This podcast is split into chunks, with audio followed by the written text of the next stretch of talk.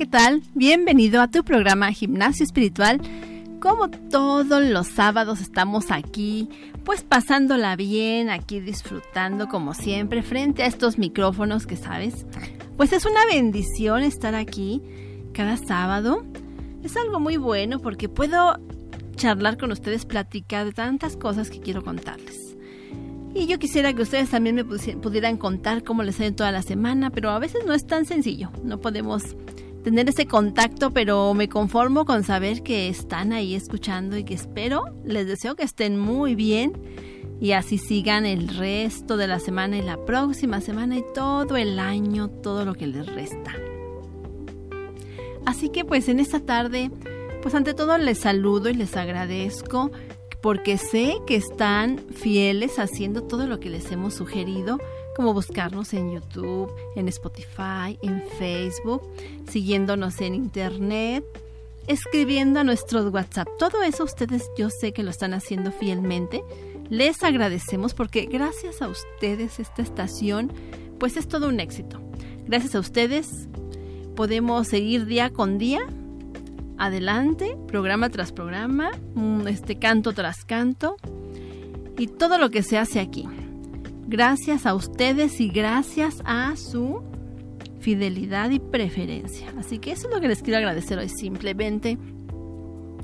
Y por eso hoy les he preparado un tema que sé que te va a intrigar, te va a llamar la atención por lo simple que es, por lo sencillo que es, pero que quizá no le habías, no lo habías visto de esa manera, no se te había ocurrido, no lo habías pensado o no, o no lo conocías. Y también ahorita recuerdo que quiero enviar saludos específicamente a todas las personas que, digamos, están luchando contra sus adicciones. Les quiero mandar un caluroso saludo, ¿saben por qué? Porque sé que les están echando muchas ganas, porque sé que ustedes son unos guerreros, sé que no se van a dar por vencidos, sea quien seas, estés donde estés. ¿Sabes? Este programa siempre es pensado en personas como ustedes, que tienen esas batallas, esas luchas y sabes, pues es tan importante conocer, conocer, aprender, porque si no, ¿con qué armas te defiendes? ¿Con qué herramientas tú llegas a lograr tu restauración? Porque, ¿sabes? Hoy vi una frase, hoy vi una frase, pero no la traigo aquí a la mano. Me vino a la mente ahorita sobre, pues quizá no sea un personaje Aquí está. Em, no es un personaje este, de los que me gusta citar, pero pues bueno, lo vi, me gustó, lo guardé. Simón Bolívar. Dice, no, no, no, dice, perdón, nos han dominado más por la ignorancia que por la fuerza. Me quedé pensando en esta frase de Simón Bolívar, dije, mm, pues me gusta, me gusta, porque muchas veces podemos tener nosotros esas luchas, esas crisis, esas peleas con nosotros mismos, con nuestras mismas debilidades. O sea, no con nosotros mismos, sino con nuestras mismas debilidades. Y muchas veces nos dominan no porque sean más fuertes que nosotros, sino por nuestra ignorancia. Porque no sabemos ni cómo hacerlo, ni cómo ganar. Como te decía hace rato, pues vamos a hablar sobre algo muy simple. Muy simple, pero muy valioso. Como por ejemplo, ¿qué cosas podemos hacer con nuestra alma? ¿O qué es lo que nuestra alma es capaz de hacer? ¿Alguna vez has pensado? Yo siempre aquí te estoy hablando acerca del espíritu y que el espíritu hay que fortalecerlo y que nuestro espíritu ahí está, ese, ese poder para buscar a Dios, ese, ahí donde Dios pone ese poder cuando le buscamos más bien. Dicho de otra manera, ahí es donde radica el poder de Dios. Nos fortalecemos en el poder de su fuerza cuando le buscamos con constancia y con toda vehemencia, Él pone ahí un poder en nuestro espíritu y nos somos unas personas fortalecidas. Y hablo del cuerpo, pero casi no hago este, esta separación, ¿verdad? De decir, pues, ¿qué pasa con el alma? ¿Qué pasa con el alma? Y usted me va a decir, pues es que yo no sé qué es de la diferencia entre una y otra. Pues el alma es esa parte donde eh, se aloja la mente, emociones y voluntad. Digo la mente y no digo el cerebro, porque el cerebro es otra cosa. El cerebro es un órgano que tenemos ahí, que tiene muchas funciones insustituibles, indispensables, valiosas para vivir. Misterioso porque aún no se acaba de descubrir todos los misterios que tiene el cerebro. Es algo que está muy complejo aún para la ciencia. Es algo, pues un diseño increíble que Dios ha hecho. Un diseño grandioso. Pero la mente es otra cosa. La mente es algo abstracto, así como las emociones y nuestra voluntad. Estoy hablando de las cosas espirituales, siempre son abstractas. No las puedes tocar, no puedes tú decir, ay, aquí están, este, es de este color, déjame lo muevo del lugar y lo pongo de este lado. No, es algo que está ahí, simplemente. Entonces ahí en tu alma, tú llevas un alma, eh, tienes ahí esa mente, esas emociones y esa voluntad porque no me vas a negar que, tienes pensamientos, si tienes emociones y tú sabes que tienes una voluntad ahí, quiere decir que tienes un alma. Si tú carecieras de todo eso, pues entonces no tendrías alma porque ya estarías quizá tres metros bajo tierra, ¿verdad? Entonces, vamos a hablar qué podemos hacer con nuestra mente. A veces yo escucho este algunas opiniones sobre eso. Y muchas personas dicen, ay, que la mente es muy poderosa, ¿verdad? Y buscando aquí información, pues sí me encuentro con algo. Dice, la mente es tan poderosa porque ejerce una influencia directa en nuestros actos conscientes, etcétera, etcétera, etcétera. Ese es un punto de vista, digamos, secular, un punto de vista con el que nosotros que buscamos las cosas espirituales a veces eh, no coincidimos tanto porque decimos, eh, la mente por sí sola pues no es poderosa, por sí sola no tiene un poder, porque si escuchas por ejemplo decir, concéntrate y usa el poder de tu mente, así como que hay un poder ahí que tú puedes mover a tu, a tu voluntad, como hasta hacen espectáculos con el poder de la mente, pues no, como tal no tenemos nosotros un poder precisamente en esa mente tenemos otra clase de poder ahí que podemos usar a nuestro favor, pero no es el que se refieren en todos esos libros a veces de superación personal, este libros que o estudios científicos, psicológicos donde dicen que tu mente es poderosa. Eh, eh, nuestra mente tiene otro tipo de poder. Y, para saber más acerca de la mente, del alma, perdón, la mente, el alma, emociones y voluntad, todo ahí en un solo paquete, no lo podemos separar, todo está ahí en un solo paquete. Pues hay que ir a dónde? Pues hay que ir al instructivo, ese instructivo que nosotros tenemos, que pues no podemos decir, ¿sabes qué? Pues no creo, le dudo, creo que esto no es lo correcto, o no, no, no, no, no, no, no sé si sea la verdad. Tenemos que ir a ese, instructivo y creer. De primera instancia, creer para poder entender. Así que yo hoy pues te traje algo muy simple, te digo algo muy simple porque la verdad salta a la vista. Y yo encontré algo, algo muy sencillo que al estarlo leyendo dije, ah, ok, eso me agrada para compartírselos. Por ejemplo, está Deuteronomio 4:29 que dice, Mas si desde allí buscares a Jehová tu Dios, lo hallarás, y si lo buscas si lo buscas de todo tu corazón y de toda tu alma. Entonces aquí me puse a reflexionar un poco, ¿para qué sirve? ¿Qué, qué es lo que hace aquí mi alma? ¿Qué poder tiene mi alma? Pues mi alma tiene el poder de hallar a Dios. Con nuestra alma podemos hallar a Dios. Dice que si buscares a Dios de todo corazón y de toda tu alma, cuando dice de toda tu alma, te está diciendo que con todo, con toda tu mente, con todo tus emociones que puedan estar ahí, esas emociones que cuando tú le adoras, este, surgen, todo eso que pueda estar ahí, y tu voluntad. Porque sabemos que si alguien no tiene voluntad para buscar a Dios, pues nunca lo va a encontrar. Eso no se lo podemos este, prestar ni regalar ni quisiéramos a veces poner eso ahí en nuestros hijos, ¿verdad? Que tuvieran esa voluntad de hacerlo para que lo encontraran, para que influyera en sus vidas. Pero no. Esa voluntad, por eso se llama voluntad, porque es tuya, es propia, tú la usas.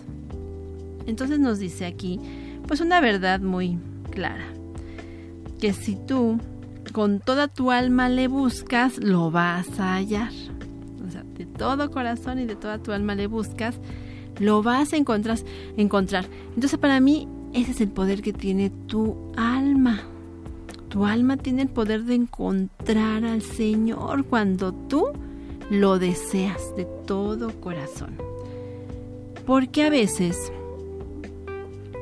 a veces queremos buscarlo, pero pues muchas veces no tenemos nosotros ni siquiera idea de cómo encontrarlo.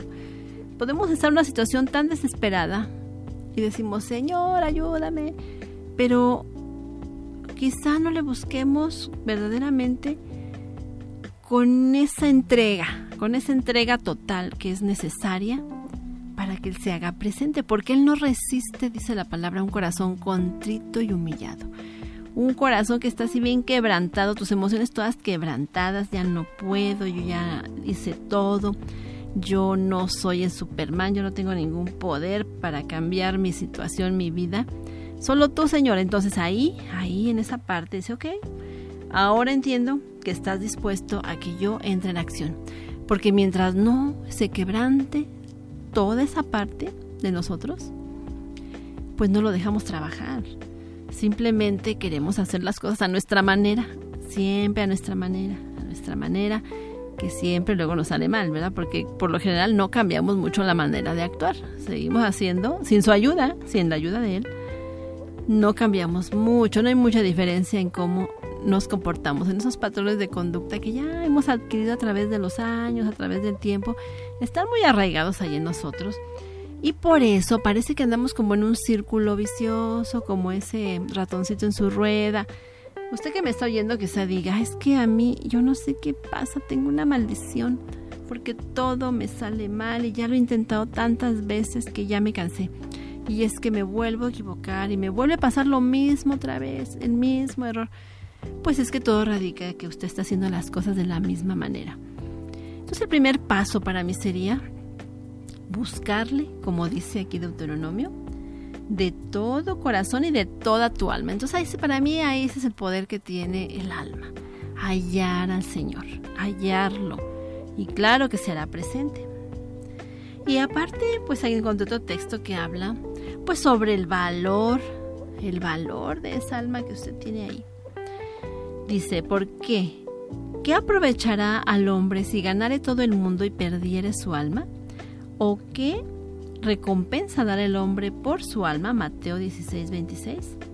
Pues al leer esto simplemente, simplemente me quedé pensando un poco, reflexionando, meditando, pues que el alma tiene un gran valor, un gran valor que dice, ¿qué recompensa dará el hombre por su alma? O sea, ¿qué precio le pone usted a su alma? Si dijera, las, la voy a perder, voy a perder mi alma, voy a perder mi mente, ¿le gustaría perder su mente? Es tener unas emociones sin control, no controlar ya sus emociones, ni su voluntad. ¿Qué sería de usted?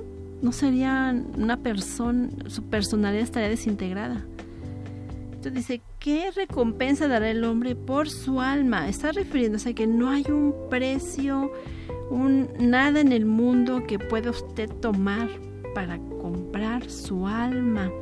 Nada que usted pueda eh, usar como un para canjear el valor de su alma.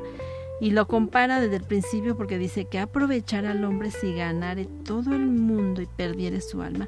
O sea que ni todo el mundo se compara con el valor de su alma, porque su alma es usted, es su vida. Eh, somos cada uno de nosotros individualmente, nuestros pensamientos, lo que sentimos, lo que queremos hacer, es muy individual, es nuestra personalidad. Entonces eso tiene un gran valor porque es usted mismo y por eso alguien pagó ese precio es que el único que podía pagar por ese precio ya lo pagó y ese fue Jesucristo. Él pagó el precio por su alma. ¿Para qué? Para que no se pierda. Porque se puede perder por la eternidad. Por eso habla de que no hay un precio que usted pueda cambiar para rescatar su alma. Entonces, sabemos, tenemos que entender que nuestra alma tiene un gran valor, un gran valor y pues nada más piense aquí terrenal, terrenal, no digo en la eternidad, que la pierda, no digo yo en la eternidad, digamos aquí, este ratito que estamos aquí en este mundo, piense usted que pierde parte de su alma, no toda. Por ejemplo, que ya pierde el control de sus emociones, que ya no sabe ya sus reacciones, su, su, ira, su enojo, su tristeza, su, su dolor, su depresión, todo está fuera de control ya. Ya está perdida totalmente sus emociones, ya este, no, no, no, no son suyas, ya lo controlan a usted. Piense cómo se sentiría. Quisiera usted recuperar la cordura, ¿verdad? Quisiera usted recuperar su vida. O piense que su mente y por igual, su mente también está fuera de control, no la puede controlar. Pues sabemos a dónde van las personas que están así. Sabemos a dónde van, a dónde tratan de ayudarlas. Y muchas veces pues no con mucho éxito, mm, realmente. Entonces tiene gran valor, tiene gran valor y Dios está de acuerdo. Está de acuerdo con eso porque le dice qué precio hay que pueda comprarla. Así que usted tome aprecio por esa alma que tenemos que Él nos dio. Porque la palabra dice que Él, por ejemplo, los animales puso, dice que puso un alma, dijo, toda alma, Él creó toda alma, dice la Biblia que Él creó toda alma viviente. Entonces, Él es el dador de esa alma, Él se la dio Así que todo lo que Él nos da merece que lo cuidemos y lo valoremos con mucho cuidado. Por otra parte, también me encontré con otro texto que dice, en Dios solamente está acallada mi alma, de Él viene mi salvación. Y pues entonces hablando del gran valor que tiene nuestra alma, fíjese lo que dice aquí hablando de que si usted tiene problemas con su alma, usted dice ya, con su mente, sus emociones, está atormentado porque eso es común. Créame que no es pocas personas que en este tiempo se sienten así. Pero ¿qué dice la palabra? Que en Dios, fíjese, en Dios, solamente, en nadie más, solamente en Dios solamente está acallada mi alma. ¿Y de quién vendrá su salvación? Pues de Dios, de Él viene mi salvación. Y me puse a ver qué dice, qué quiere decir acallada. Encontré varias definiciones o varios sinónimos, traducciones, donde dice que acallado quiere decir que espera en silencio. En Dios solamente espera en silencio mi alma. Cuando usted en toda esa paz espera en Dios, espera en Dios por la respuesta, con toda esa fe bien puesta en Él. También otra definición es reposa, cuando usted puede decir, en Dios solamente reposa mi alma. Usted quiere reposo para su alma, pues en Dios solamente lo podrá encontrar, porque Él es su Salvador, aquí lo dice, de Él viene mi salvación. Solamente en Dios reposa su alma. También otra traducción es encuentra paz o haya descanso o me da tranquilidad. ¿Quién no quiere eso hoy en día?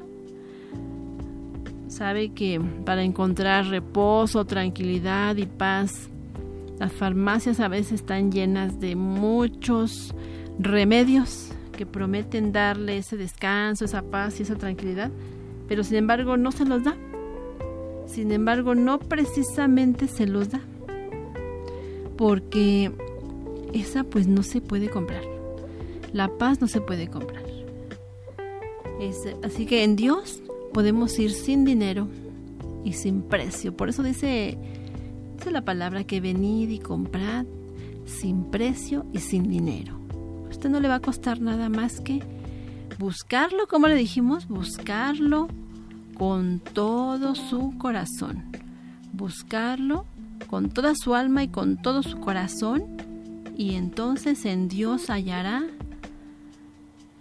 esa paz que está buscando, ese reposo, ese descanso. Y aquí seguimos hablando sobre ¿qué es lo que mi alma puede hacer? ¿Para qué sirve esa parte que a veces desconozco, no entiendo? Mi mente no me alcanza a explicar esa parte. Pues ya les hemos dicho muchas veces, ¿verdad? Están sus emociones, ahí está su voluntad, está ahí mm, su mente, lo que usted piensa. Y pues hablando de sobre, seguimos hablando sobre la mente, lo que usted puede hacer con su mente. Hay cosas que usted no debe hacer nunca con su mente ni con su alma, pero hoy le voy a hablar lo que sí debe de hacer. Estábamos viendo que con su mente, con su alma usted puede hallar a Dios. Hallarlo, lo puede encontrar si usted lo está buscando o nunca lo ha conocido, lo puede encontrar. Ahí hay esa mm, ¿cómo puede decir? Usted tiene algo ahí con lo que puede encontrarlo. Como, que, como dice, si lo buscares con todo tu corazón y de toda tu alma, lo hallarás. También hemos visto que tiene un gran valor. Esa alma tiene un gran valor. Por ahí dicen, ay, que vendimos nuestra alma. Pues no sé cómo harán eso ni con qué se las pagarán, ¿verdad? Pero no pueden, no, no, no es fácil decir o hacer algo así si es que se puede hacer. Eh, también otra cosa que vimos es que en Dios solamente está acallada mi alma, que no era otra cosa que en Dios solamente reposa o haya descanso mi alma. Y pues pensando en eso, hubo alguien que ya hace muchos, muchos años, miles de años, cientos de años, algunos miles de años, él también estaba pasando por cosas difíciles, por estaba atribulado, y él sabía perfectamente eh, que él tenía esa parte, esa alma, este, esa alma en él y que sufría. Entonces él mismo pues, se preguntaba a sí mismo, decía, ¿por qué te abates, oh alma mía? ¿Y por qué te turbas dentro de mí? Así decía David. Él era muy consciente, él no ignoraba estas verdades donde sabía que si se sentía mal es que el alma estaba ahí toda llena de cosas, atormentada, atacada. Y decía, ¿por qué te turbas dentro de mí? Y él mismo se daba la respuesta. se daba la respuesta y una orden. Espera en Dios, decía, espera en Dios, porque aún he de alabarle salvación mía y Dios mío. Así declaraba el salmista David, cuando él sentía que estaba turbado y abatido dentro de mí, decía él. ¿Por qué te abates y te turbas dentro de mí? Él sabía que dentro de él, ahí dentro, pues está el alma. No, ¿En qué parte exacta? No lo sé. Pero él mismo sabía que estaba dentro de él esa alma y él mismo se daba ese consejo, ese consejo sabio espera en Dios. ¿Por qué? Pues porque él decía, aunque esté turbado, aunque me sienta abatido, ni así lo voy a dejar de alabar. ¿Por qué? Porque Él es mi Salvador y es mi Dios, así parafraseado. Espera, alma mía, tranquila, porque así estés triste, ah, sufriendo, eh, este, turbada, confundida, no sé. Yo Esperaré a que Dios me quite esto, me responda, se lleve lo que siento, lo que me atormenta, lo que es mi problema. ¿Por qué? Porque mientras voy a esperar en Él, pero mientras le voy a alabar, porque Él es mi único Salvador y mi único Dios que me puede ayudar. Así de simple y sencillo en el Salmo 42.11. Apúntelo, está precioso este salmo, apúntelo cuélguelo por ahí, póngaselo ahí en el carro, péguelo en un espejo, en la tapa de un, algún libro, donde usted lo tenga a la vista, en su celular, ahí que agarramos mucho el celular ahí, póngalo ahí a la vista, en el perfil de su WhatsApp, no sé, escríbalo por ahí, para que siempre lo recuerde, se lo grabe y, y tenga bien presente qué se tiene que hacer cuando peor se sienta, esperar en Dios. Como dice, que solo en Dios está acallada mi alma. Así lo dijo. Esperaba en silencio, reposaba en esa tranquilidad que Dios le daba.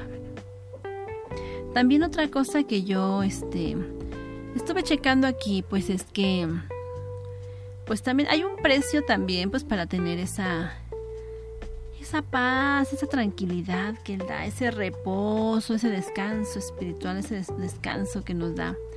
Porque aquí, por ejemplo, en Jeremías, en Jeremías 6:16 dice, así dijo Jehová, paraos en los caminos y mirad y preguntad por las sendas antiguas, cuál sea cuál sea el buen camino y andad en él, y hallaréis descanso para vuestra alma. Pero sabe, aquí en este texto eh, viene agregada la respuesta de la gente. La gente dijo, aquí dice, más dijeron, no andaremos. O sea, aquí le estaba diciendo Dios mismo, Jehová mismo estaba diciendo que vieran, este, observaran separaos en los caminos y mirad, observar y preguntad por las sendas antiguas. Él estaba diciendo, conozcan cuál es el buen camino y anden por él. Eh, este, fíjense, abran sus ojos. Si no saben cuál es el buen, el buen camino, el que a mí me agrada, por el que deben andar ustedes, por el que ustedes quiero que anden, pues pregunten, observen, aprendan. ¿Para qué? Para que lo conozcan, sepan cuál sea el buen camino y anden por él. Y hallaréis descanso para vuestra alma. Así de sencillo. Les digo que este tema está facilísimo porque aquí viene todo. Ya está dando la clave, ¿cómo es que hallaremos ese descanso? Si traemos ese camino, andamos por ese camino torcido, esa vereda torcida, pues simplemente hay que enderezarla. Dice, puede usted decir, es que yo no sé si ando mal, pues entonces indague, investigue aquí en la palabra, aquí en la estación, va a escuchar esa enseñanza si usted es muy nuevo en eso. ¿Cuál es algo, qué camino para Dios en un camino torcido?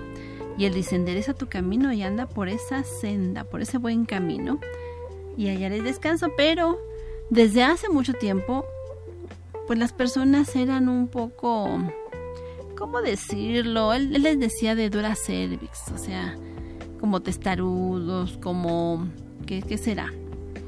Como necios, faltos de sabiduría, es lo contrario, necedad es contrario a sabiduría. Simplemente ellos dijeron, no andaremos, o sea, como que les gustaba la mala vida, así, así de simple. Estaban sufriendo, les iba mal, se sentían mal, pero aún así dijeron, no, no queremos. Y contra eso es con lo que tenemos nosotros que luchar. Y ese, ahí entra ya su voluntad. Ahí su alma a veces se revela, porque el alma es la desobediente, ¿sabe? Hemos hablado de eso. Que el alma no crea que el alma es así toda buenita, Dios la creó y no porque la creó es la buenita, no, ahí el alma hace lo que quiere, porque ahí está, está la voluntad. Ella piensa lo que quiere, hace lo que quiere y se revela a todo lo que lo que su creador le muestra, le muestra para su bien. Simplemente dice, no quiero, no andaremos, dijeron. O sea, ya poniéndoles ahí el beneficio así bien claro, aún así dijeron no. Entonces ahí donde nosotros tenemos que cuidar que nuestra alma no desobedezca por nuestro propio bien, por nuestro propio bien. Hagamos. O sea, ¿para qué sirve nuestra alma? Pues para Mm, bueno, nuestra alma, nuestra voluntad sirve para, para hallar el buen camino, para ir por el buen camino. Y seremos, tendremos paz. Y pues bien, ante todo, pues no podemos olvidar Mateo 22, 37 que dice, Jesús les dijo, amarás al Señor tu Dios con todo tu corazón, con toda tu alma y con toda tu mente. Así de simple ya lo puso Jesús. Así de simple. Mm, es como, ¿cómo se escuchó? Pues como un mandamiento. Es un mandamiento. Ya él simplemente dice, amarás al Señor tu Dios con todo tu corazón, con toda tu alma y con toda tu mente. Entonces, simple y sencillamente, él ya no, no nos daba mucho a escoger, nos decía, hazlo, hazlo, ¿por qué? Porque te va a ir bien, porque eso es lo, ese es el bien para ti. Eso es lo mejor para ti. Eh, ¿Usted cree que Jesús se beneficiaba de eso? de que obedeciera, pues no, me beneficio yo y se beneficia a usted mismo. Entonces, tómenlo de esa manera. Todo esto que acabamos de ver, que acabamos de platicar, tómenlo de esa manera, como la verdad sobre su alma. ¿Para qué la tiene ahí? ¿Para qué le sirve? Eh, ¿Qué puede hacer con ella? ¿Y qué beneficio va a obtener? Pues la paz, esa paz y tranquilidad, esa salvación, esa salvación. Y es que, ¿sabe? Debemos de sujetar nuestra alma a Cristo. Por eso habla de que sujetemos en obediencia todos nuestros pensamientos a Jesucristo. Sujetar nuestros pensamientos, nuestra mente. Sigue hablando del alma.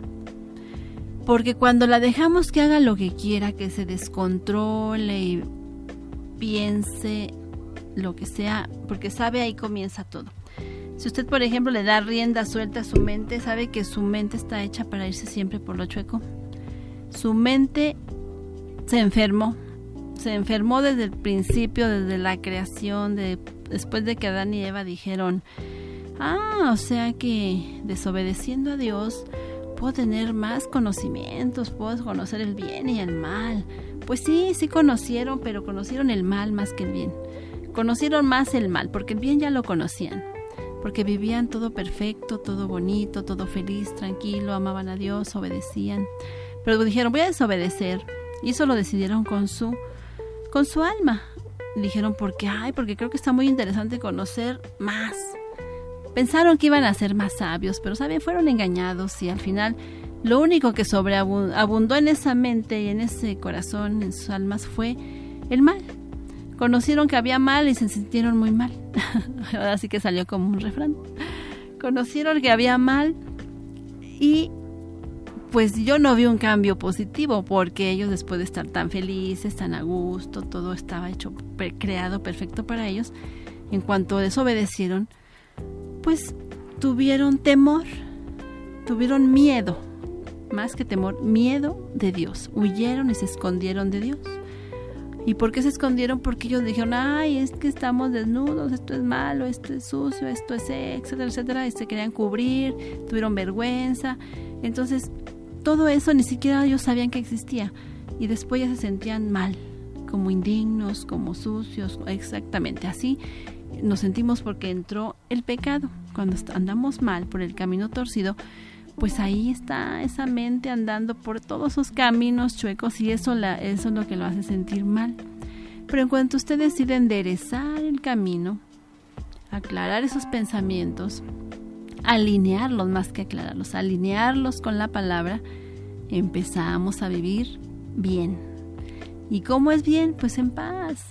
Ahora dormirá usted tranquilo, ahora no tendrá esa zozobra que lo asalte, ahora tendrá usted ese pues esa tranquilidad que tanto anhela aunque alrededor haya tormenta, usted estará en paz, dormirá tranquilo. Y bueno, pues ya, ya hemos terminado con este tema que le dije, pues sabes, estaba muy facilito, muy fácil de entender, muy sencillo, simplemente lo difícil aquí es hacerlo, pero no imposible.